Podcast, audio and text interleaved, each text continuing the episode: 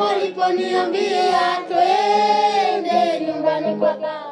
Die Burundi-Konferenz der Caritas-Wissenschaft, der Girobuntu Peace Academy, dem Afrika Center Freiburg und vielen weiteren bringt Forschende aus Burundi in die Universitätsbibliothek der Uni Freiburg. Deogracias Maruhikiro führt die RednerInnen durch die Hybridveranstaltung. Zu Beginn gab es einleitende Worte von Professor Klaus Baumann und Grußworte der Botschafterin Burundis, Madame Apollonie Nibona. Den ersten Forschungsbeitrag leistete der Politikwissenschaftler Professor Andreas Mehler mit dem Blick auf verschiedene Perspektiven bei der Aufarbeitung der kolonialen Vergangenheit. Wo schauen wir hin, wenn wir auf koloniales Aufarbeiten hinarbeiten? So, um was kann es denn gehen im Gegenstandsbereich? Was kann uns heute noch interessieren, was äh, eine koloniale Vergangenheit hat?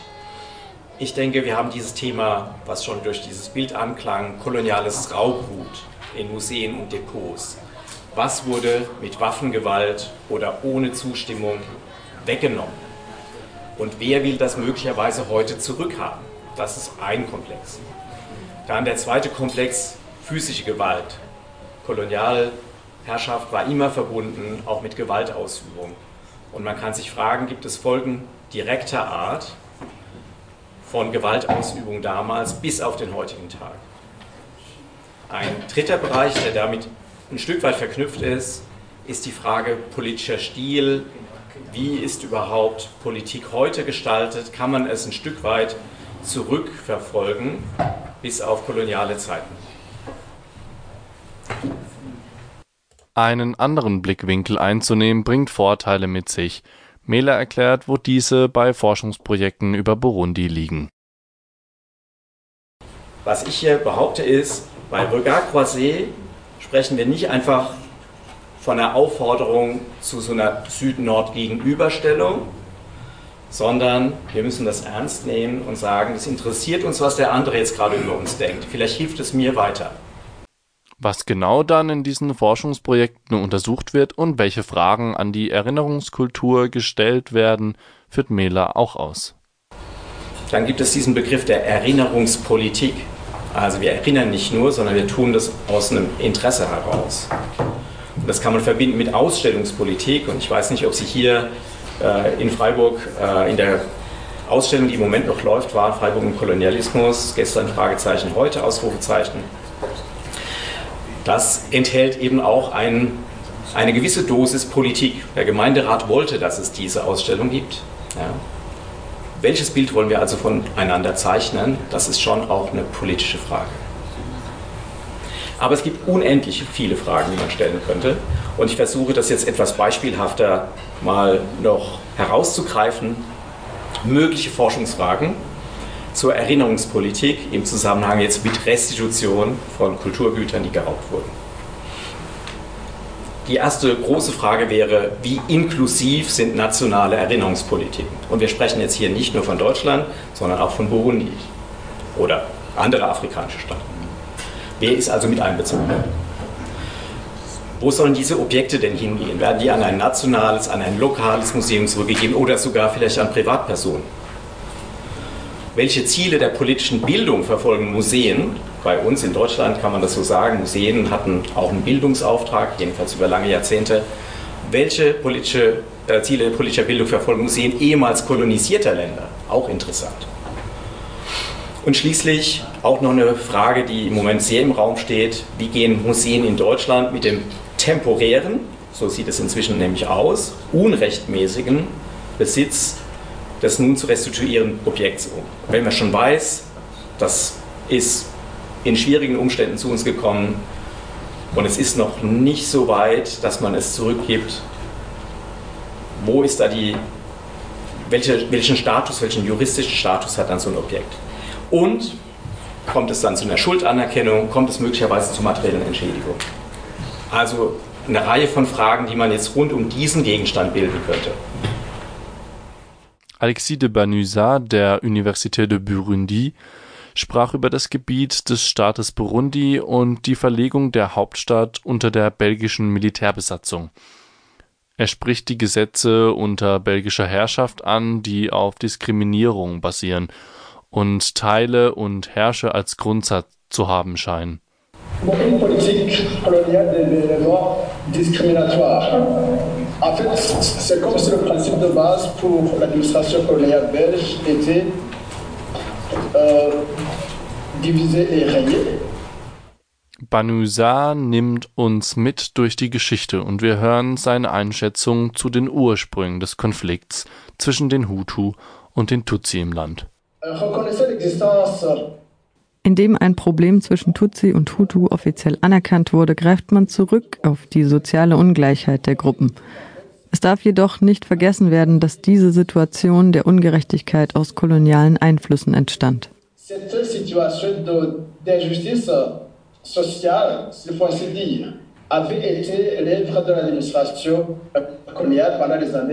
euh.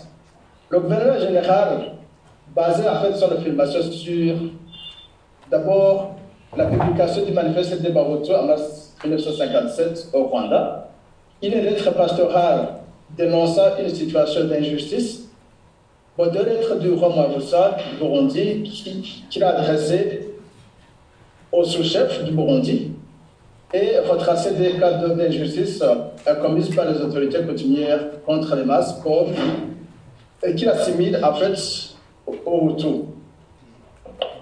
La situation est interprétée par l'auteur comme étant caractérisée par une opposition entre les représentants de la composante des Tutsis, détenteurs de l'autorité et coupables d'abus, et la composante des Hutus formant l'immense majorité des, des masses pauvres et victimes des abus. Le discours, a été différemment apprécié par les élites du territoire. Pour les uns, le discours servait à attiser les tensions sociales, et pour les autres, le discours faisait une lecture objective des réalités sociopolitiques du territoire. Hier spricht Banusa über einen Diskurs, der die Tutsi als mächtigere Gruppe der wenigen und die Hutu als Masse der Mittellosen darstellt. In diesem Narrativ wurden diese beiden Gruppen, so Alexis Banusa, gegeneinander ausgespielt, obwohl es um die Gebietszugehörigkeit gehen sollte. Die Praktiken der Kolonisation existieren, um Burundi und Ruanda zu teilen und führten zu einer Spaltung der Volksgruppen. Und diese betraf insbesondere die Armen in der Bevölkerung. Weiter spricht er über die Repräsentation der Massen im Landwirtschaftsgewerbe anstatt einer Opposition der beiden Gruppen. Il met à jour le décalage entre Es gibt ein Ungleichgewicht zwischen der theoretischen Repräsentation des Königreichs Ruanda und der soziopolitischen Realität. Wo es in Ruanda zum Diskurs über diese Ungleichheit kam, bleibt dieser in Burundi aus.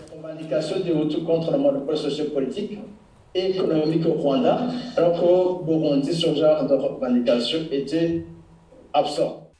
Zudem spricht er über die Repräsentation der beiden Bevölkerungsgruppen, die durch ein Ungleichgewicht in den Institutionen aufgrund von ethnorassistischer Zuschreibung weitergeführt wurden. Les relations entre les autorités autochtones et l'administration tutélaire s'étaient quelque peu détériorées davantage. Die Beziehung zwischen der indigenen Bevölkerung und den verwaltenden Kolonialbehörden begann noch etwas mehr zu bröckeln dadurch, dass die Kolonialverwaltung die Forderungen der indigenen Autoritäten zurückwies. Sicherlich wurde das Vertrauen auch in Hinblick auf die wachsenden nationalstaatlichen Tendenzen beschädigt. Diese neu gebildete Elite der Tutsi wird die erste sein, die mehr Rechte, mehr Freiheiten, mehr Demokratie einfordert und schlussendlich auf die Unabhängigkeit hinarbeitet. Dieser Vorgang wird dann als Verrat von der Kolonialherrschaft interpretiert werden. Von diesem Zeitpunkt an versuchten die Kolonialmächte, sich an ihren ehemaligen Alliierten, den Chefs der autochthonen Bevölkerung, zu rächen. Aus Alliierten wurden Verräter. Und so entsteht die Situation, dass die Kolonialadministration gegen jede Bestrebung der Hutu und Tutsi arbeitet, so dass sich die Feindschaft der indigenen Gruppen und den Kolonialmächten auf die Feindschaft der Hutu gegen die Tutsi verlagert. Des- Pardon, c'est- ce sont des Hutus contre des Tutsis, surtout au. Ce n'est pas des contre des Hutus, mais des. Oui, je suis à la fin. Im Anschluss gab es mehrere Redebeiträge von Juristen und Historikern zum Konflikt um die Provinz Bugufi im Nordosten von Burundi, die zu Tansania gehört. Die meisten Sprecher der Konferenz forderten eine gesellschaftliche sowie politische Auseinandersetzung mit der Zugehörigkeit zu dem Staatsgebiet Tansanias. Der Referent Dr. Nyonkuru Aimé Parfait der Université Paris-Nanterre wirft ein, dass es 1919 Vereinfachungen der Mobilität zwischen den Kolonialgebieten gab. Gibt es also eine Verbindung zwischen der Abtrennung von Bugufi und der Konvention aus dem Jahr 1921, die den Belgiern zugesteht, Handel zu intensivieren, fragt er. Zudem merkt er an, dass es ein heikles Thema sei, die kolonialen Grenzen anzuzweifeln. Aimé Parfait zitiert einige internationale Forschende, die seine Position unterstützen. Sie sehen einen direkten Zusammenhang zwischen den Reise- und Handelsfreiheiten zwischen den Kolonialgebieten der laut ihm zweifelhaften Zugehörigkeit der Region Bugufi zu Tansania. Das Abkommen Orts-Milne stehe laut Aimé Parfait in direktem Zusammenhang mit der Belbase.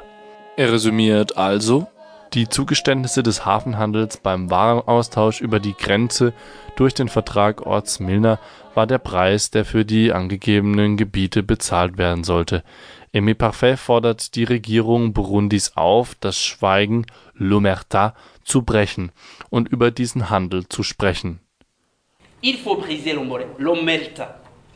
Il faut en parler. On n'en parle pas dans les cercles politiques. On n'en parle pas. La question du Bougoufi des belles bases, on n'en parle pas. C'est comme si c'était entouré dans ce je ne sais quoi. Il faut briser l'omelta et faire accoucher la vérité. Er wünscht die Verträge zu respektieren, da die Gebiete nicht zurückgegeben werden können. Im Weiteren hören wir den Enkel von Pierre Rigmans, der die Post in Gitega, der jetzigen Hauptstadt im Zentrum Burundis, leitete und von 1917 bis 1928 in Burundi lebte François Rigmons liest die persönlichen Notizen seines Großvaters über die Menschen in Burundi.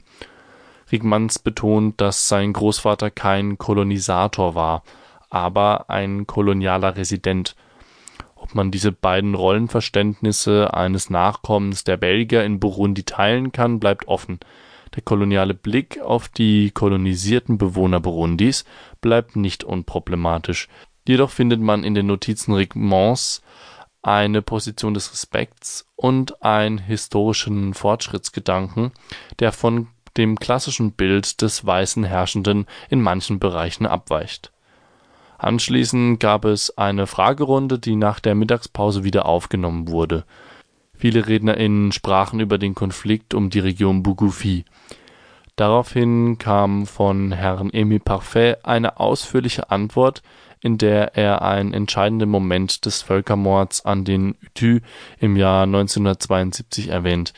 In diesem Jahr gab es einen Putschversuch durch die Hutu, der niedergeschlagen wurde und im Völkermord an etwa 100.000 Hutu mündete.